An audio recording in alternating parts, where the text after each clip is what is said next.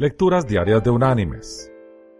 La lectura de hoy es de la segunda carta enviada por Pablo a los Corintios. Vamos a ir al capítulo 5 y vamos a leer el versículo 17, que dice, De modo que si alguno está en Cristo, nueva criatura es. Las cosas viejas pasaron, todas son hechas nuevas y la reflexión de este día se llama Transformación por el Espíritu Santo. En el Japón existe una muy curiosa invención que consiste en tablillas delicadas de madera o de paja, las cuales, por medio de cierto procedimiento, cuando se ponen en una vasija con agua, se extienden y forman flores y otras figuras de vivos colores.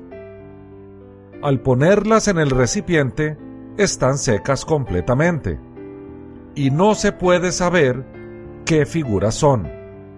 Pero tan pronto como tocan el agua, parece que se les inyecta vida y se transforman en una figura de extraordinaria belleza. Mis queridos hermanos y amigos, de igual manera obra el Espíritu Santo con su poder. Cuando el alma humana está fría y seca y recibe el Espíritu Santo, adquiere un celestial entusiasmo y se presenta nueva, lozana, hermosa y dispuesta a ser con Dios una bendición para el mundo. El Espíritu entra a nuestra vida cuando nos entregamos de una forma sincera al Señor.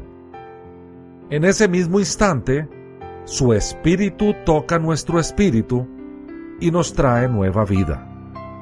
Jesús le llamó a esto nuevo nacimiento. Bendito sea nuestro Señor que nos trae nueva vida. Que Dios te bendiga.